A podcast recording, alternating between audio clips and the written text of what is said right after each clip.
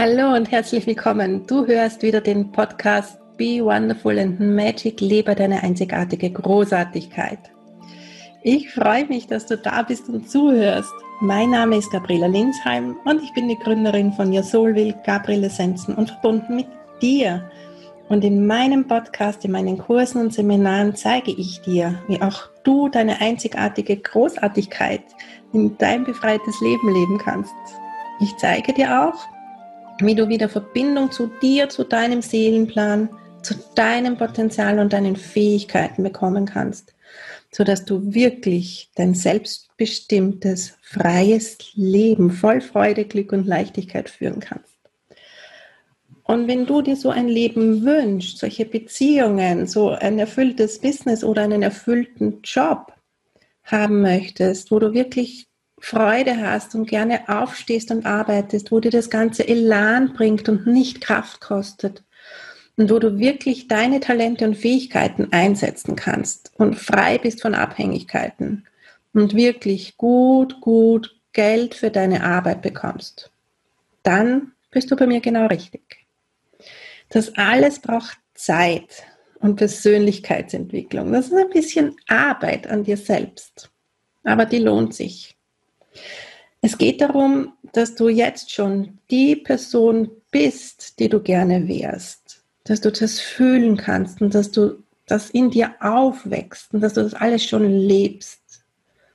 Und der Weg dahin führt über die Lösung von deinen Blockaden, alte Ängste, Zweifel, Selbstzweifel, Mangel an Selbstliebe, Traumen, verletztes inneres Kind, Karma-Lösung, negative Glaubenssätze. Und in meinen Kursen und Programmen geht es genau darum. Mit meinen Übungen und Meditationen bringe ich auch dich immer mehr in dein Potenzial, in deine Befreiung, in dein Strahlen, sodass auch du dein selbstbestimmtes und freies Leben führen kannst, sodass auch du von der Raupe zum Schmetterling werden kannst. Schön, dass du zuhörst. Herzlich willkommen zu einer neuen Herbstfolge von meinem Podcast Be Wonderful and Magic. Mein Name ist Gabriela Linsheim und ich habe dir heute in meinem Podcast einen ganz wundervollen Interviewgast mitgebracht. Das ist die liebe Susanne Dahl. Und sie hat für mich so ein spezielles Thema, weil sie, es, weil sie so ein östliches Thema so westlich gemacht hat. Und ich liebe ihre Küche. Ich bin schon ein paar Mal in diesen Genuss gekommen und ich werde heute mit der Susanne über Ayurveda sprechen. Allerdings, wie gesagt, sehr, sehr westlich. Liebe Susanne, herzlich willkommen hier bei mir in meinem Podcast. Schön, dass du dir Zeit genommen hast und da bist. Danke für die Einladung, liebe Gabriela. Ich freue mich. Super gern. Liebe Grüße zuerst mal in den hohen Norden. Wir sind ja viele, viele, viele hundert Kilometer voneinander entfernt. Du wohnst in Hamburg, du bist ganz oben im Norden. Ich bin hier unten in Wien. Wie ist denn bei euch das Wetter im Moment so? Bei uns ist es kühl, schon ein bisschen herbstlich. Ja, das ist gut. Da werden wir nämlich heute gleich drüber sprechen, über Ayurveda im Herbst. Äh, bei uns ist es noch sehr heiß, also tagsüber sehr heiß. Also bei, uns könnte ich noch Sommer-Ayurveda machen sozusagen. Susanne, wie bist du denn generell auf Ayurveda gekommen und wie bist du auf die Idee gekommen, es zu verwestlichen, wenn man das so sagen kann? Kann man das so sagen? Also ich bin auf Ayurveda gekommen durch eine Indienreise, die ich gemacht habe. Und als ich zurückkam, hatte ich das Bedürfnis, mich auch ganzheitlich zu ernähren. Ich habe dort Meditation und Yoga kennengelernt und die Ernährung, die passte dann perfekt dazu. Und über ein Kochbuch bin ich dann auf die ayurvedische Küche gestoßen und war total begeistert davon. Und verwestlicht habe ich es weil ich ja hier im Westen lebe und weil ähm, wir ja ganz andere Lebensbedingungen haben mhm. und ähm, das muss Ost und West muss zusammenpassen. Ja, aber so für den, wenn man weiß, Ayurveda und sein Kochbuch aufschlägt, das sind ja oft sehr exotische Dinge und Gewürze und so Sachen drinnen. Und ich glaube, dass das im, im, ersten Augenblick vielleicht einmal viele abschreckt, sich mal mit Ayurveda generell zu beschäftigen. Und ich glaube, dass im Moment noch so die gängige Meinung herrscht, dass Ayurveda nur mit Kochen zu tun hat und beides stimmt ja nicht. Kannst du da mal so ein bisschen Aufklärungsarbeit betreiben, bitte? Ja, genau. Also Ayurveda ist eine ganzheitliche Philosophie Und ähm, die Ernährung, die ist sozusagen ein Teil eines holistischen Heilsystems, das auch Kräuterheilkunde, Chirurgie, Psychologie, Frauenheilkunde und all diese Dinge umfasst. Und die Ernährung, die hat insofern einen besonderen Stellenwert darin, weil es die Vorbeugung ist, um allen anderen Krankheiten gar nicht erst den Nährboten zu bieten. Also wie man so im Fachbegriff sagt, die Salutogenese. Wer sich gut ernährt, der kann wirklich seine Gesundheit so stabilisieren, dass er gar nicht anfällig wird für Krankheiten. Super, das ist natürlich gerade in der jetzigen Zeit, 2020 vielleicht ganz, ganz besonders wichtig, dieses Thema. Ähm, wir haben ja heuer eine wirklich sehr interessante, spezielle Situation hier auf der Erde und du hast gerade ähm, eben das Immunsystem, die Gesundheit angesprochen, wo man ja sehr viel tun und vorbeugen kann, wenn man sich richtig ernährt. Und jetzt kommt noch dazu die Grippezeit, also es wird vielleicht noch einmal sehr, sehr spannend. Hast du da von, von deiner Ayurveda-Ernährungsseite her zwei, drei Tipps, wo du sagst, bitte tut das und das und das, um euer Immunsystem zu stärken? Dann kommt ihr besser durch diese Zeit, die jetzt möglicherweise für manche sogar eine Doppelbelastung bieten wird. Ja, genau. Also es gibt einige Lebensmittel und Gewürze im Ayurveda, die gegen all diese Keime wirken, die ähm, besonders den Körper innerlich stärken. Und das dazu zählt Kurkuma einerseits, Gelbwurz, das wir auch kennen und was es vielerorts ja auch schon als frische Wurzel gibt. Da ist die Wirkung am allergrößten. Das kann man wunderbar zum Kochen mitnehmen. Dann Ingwer, ich glaube, das ist ganz bekannt, das mhm. kennt jeder. Und da kann man sich einen Tee von kochen oder man kann das als Gewürz ins Essen mit hineingeben aber dann auch so Hausmittelchen, die wirklich jeder zu Hause hat, wie Knoblauch oder Honig, die besonders desinfizierende Wirkung haben und positiv auf den Körper, auf all diese Viren und Bakterien wirken, erstmal, dass die gar nicht die Angriffsfläche finden das ist so, sind so ganz konkrete Tipps, das immer regelmäßig mit ins Essen reinzugeben oder auch mal einen Löffel Honig am Tag zu essen, das ist ganz positiv. Ähm, wie, viel, wie viel tust du denn da quasi ins Essen, wenn es jetzt um Knoblauch oder Ingwer gibt? Ich meine, es ist ja beides sehr, sehr scharf. Ich persönlich bin jetzt zum Beispiel ein Typ, der scharf nicht unbedingt mag. Wie viel verwende ich denn da Minimum, sodass es, dass mir das Essen noch schmeckt und, und das Ganze seine Wirkung entfaltet? Ja, also wenn ich jetzt ein Essen, sag ich jetzt mal so für zwei Personen koche, dann nehme ich so, schneide ich einen Zentimeter von der Ingwerwurzel ab. Da hat man dann schon einen Ingwergeschmack im Essen. Wer das nicht mag, da reicht vielleicht auch ein halber Zentimeter und dann hacke ich das ganz fein oder ich raspel das so ein bisschen und dann hat es auf jeden Fall eine positive Wirkung. Ach so, wenig reicht das schon. Das reicht schon, genau. Es muss gar nicht so stark sein. Wenn du jetzt einen Ingwer-Tee kochst zum Beispiel, dir einen Liter in eine Thermoskanne abfüllst, da reicht es auch ähm, drei, vier so schmale Scheiben zehn Minuten auszukochen und das wird durch das lange Kochen wird das schon wirklich scharf. Das muss gar nicht mehr sein. Man muss das ja gut trinken können. Also ja, ich will eben. ja Freude dran haben ja. und nicht gleich schon das Problem, bevor ich das überhaupt schlucken kann. Ja, das, super. Das genügt, das hat auf jeden Fall diese desinfizierende Wirkung. Wow, super. Also für alle, die das bisher auch noch nicht gewusst haben, Ingwer und Knoblauch unbedingt einkaufen und mit in die Winter- und Herbstküche nehmen, damit euer Immunsystem super gestärkt ist. Äh, lass uns noch einmal über die Verwest deine wirklich sehr köstliche Verwestlichung der ayurvedischen Küche sprechen. Ähm, was kochst du denn da so, wenn du jetzt eben nicht auf diese exotischen Dinge ähm, eingehst, sondern wirklich auf die, die es bei uns gibt? Und das machst du ja. Also du kochst ja sehr äh, oder fast ausschließlich saisonal und regional, so wie ich dich kenne. Und ähm, was kann man da denn machen im Herbst? Ja, ich möchte noch mal einen kleinen Gedanken vorwegschieben. Also der Gedanke von Ayurveda ist es tatsächlich immer, egal wo man ist, regional und saisonal sich zu ernähren.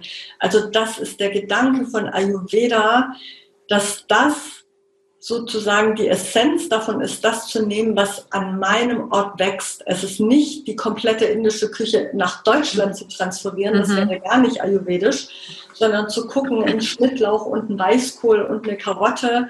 Und das ist schon die konkrete Antwort auf deine Frage, was mhm. ich koche. Jetzt im Herbst auch eben all das, was die Natur uns liefert. Und der Herbst mit dem Erntedank, den wir jetzt ja auch haben, mhm.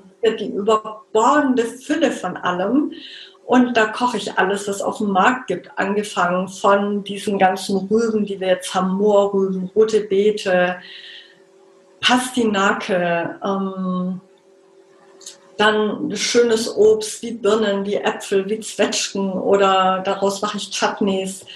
Ähm, dann kommen jetzt langsam so die ganzen Lauch- und Kohlsorten und da kann man köstliche Gerichte daraus zubereiten mit den passenden Gewürzen und dann habe ich das, was eben mir gut tut, weil es hier vor Ort wächst.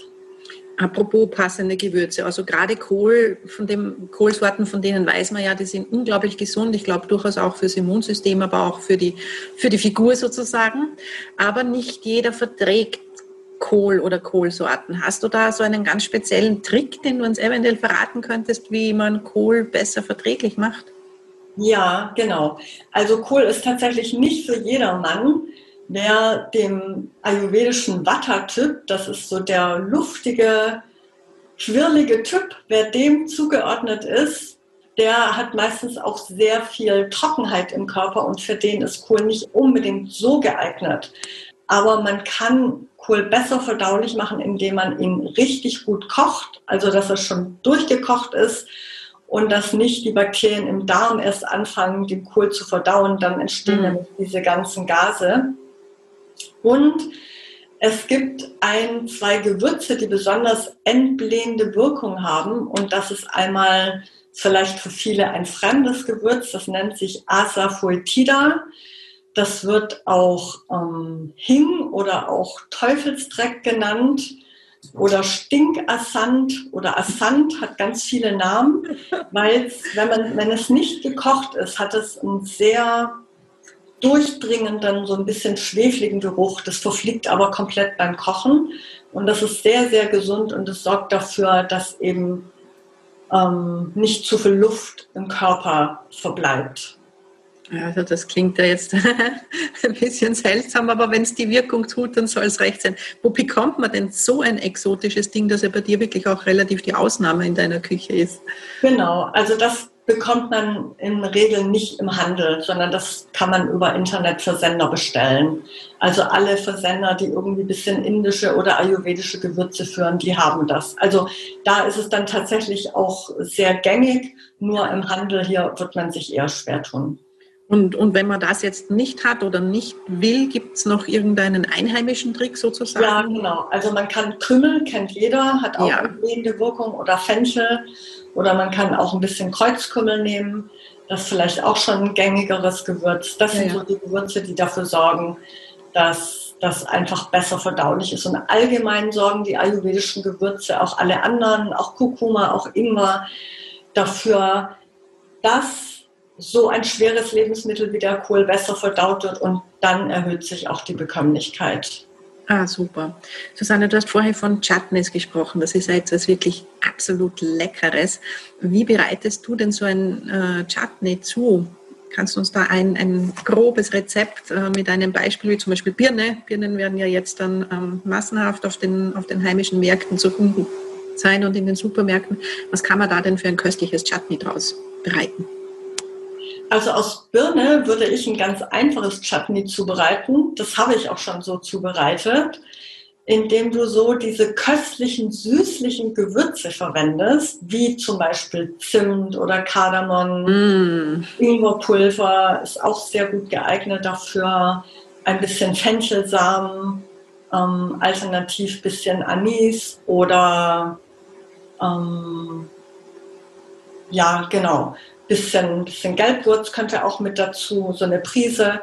Und dann kannst du diese Gewürze in Butter reinfett, bisschen anschwitzen, sodass sie anfangen, ihren Duft zu verströmen. Mm. Du gibst die fein gewürfelten Birnenstücke dazu und kochst das ein bisschen, aber nicht zu lange, weil sich besonders bei Birne ist er sehr wasserhaltig, dann sonst zu viel Flüssigkeit ansammelt. Sollte das passieren, kann man noch ein bisschen, zum Beispiel Agar-Agar, so was ein bisschen geliert dazugeben am Ende. Ähm, Chili darf auch nicht fehlen, denn Chutney hat ja die Eigenschaft, dass es so verschiedene Geschmacksrichtungen miteinander mhm. vereinigt. Und ist die Birne sehr süß, darf auch noch ein bisschen Zitronensaft dazu. Fertig ist dein Chutney, du füllst es in Glas, kannst auch eine größere Menge kochen, wenn entsprechend viel Chili dabei ist, dann ist es haltbar.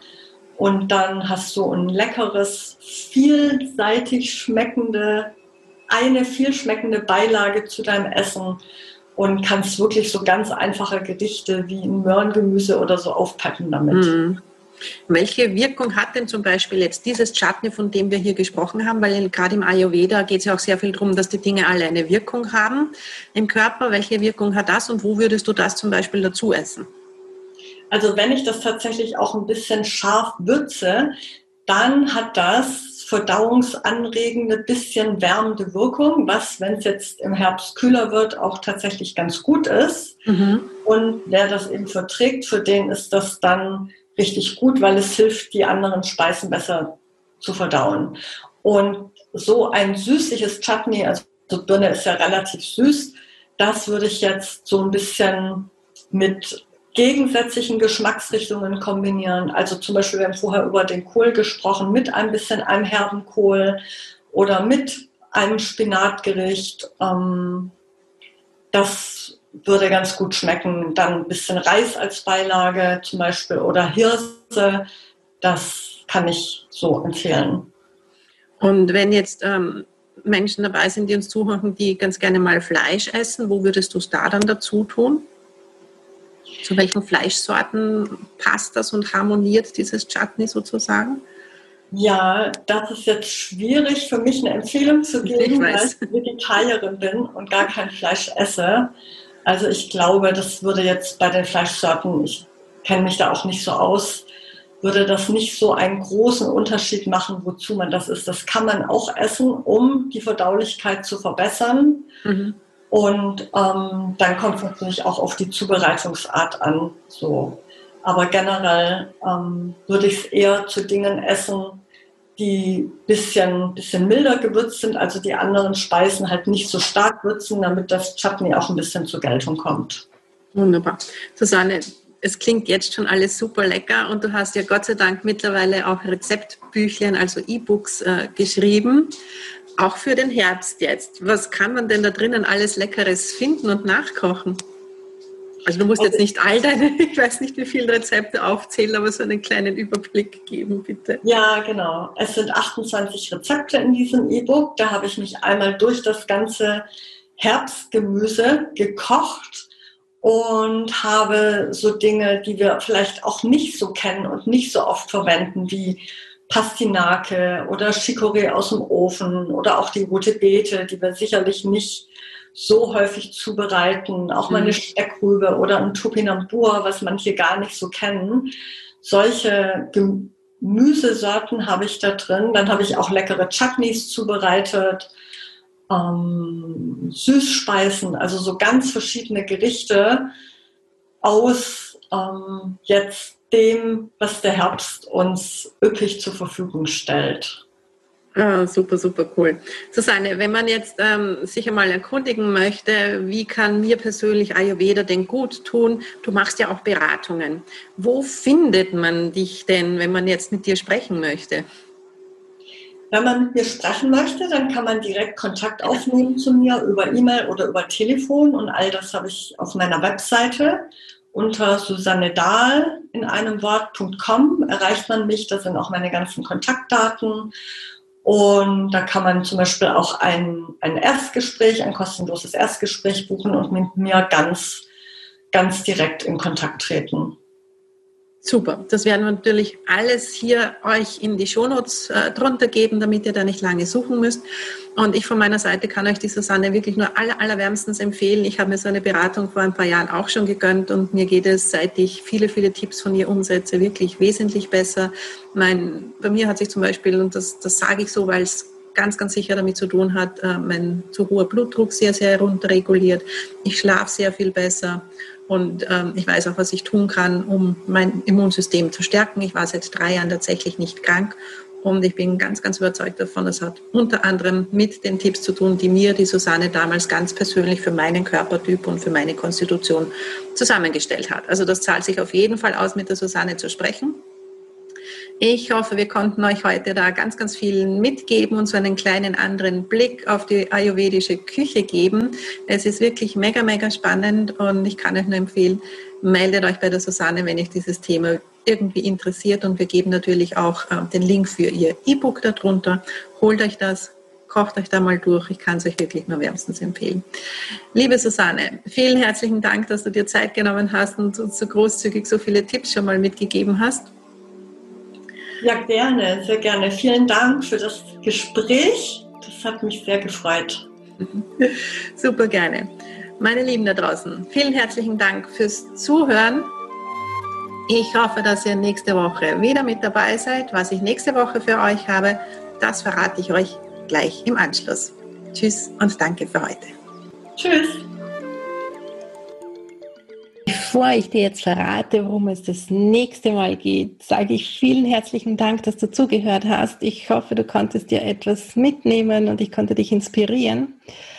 Und wann immer du äh, noch mehr Impulse haben möchtest, vor allem gemeinsames Dranbleiben und Wachsen in dein befreites Leben hinein dir wünscht, dann komm einfach mal in meine kostenlose Facebook-Gruppe Seelengrüße leben, wenn du dort noch nicht bist. Die Infos findest du unten in den Show Notes.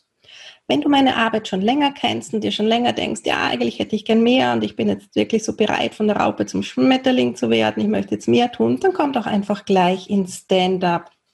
In meinem Monatsprogramm für Frauen, die genau dazu bereit sind, die schon so lange Wissen angesammelt haben und jetzt einfach loslegen wollen und sich wirklich von dem Rest ihrer Vergangenheit befreien wollen. Da freue ich mich. Und äh, schau gerne auch unten in meinen Show Notes. Ich habe ja Bücher geschrieben, die dich inspirieren und eines davon Mut für Mama. Was könnte besser dazu geeignet sein, dich zu inspirieren, auch mutig deinen Weg zu gehen. Ich habe es gemeinsam mit meiner Tochter geschrieben.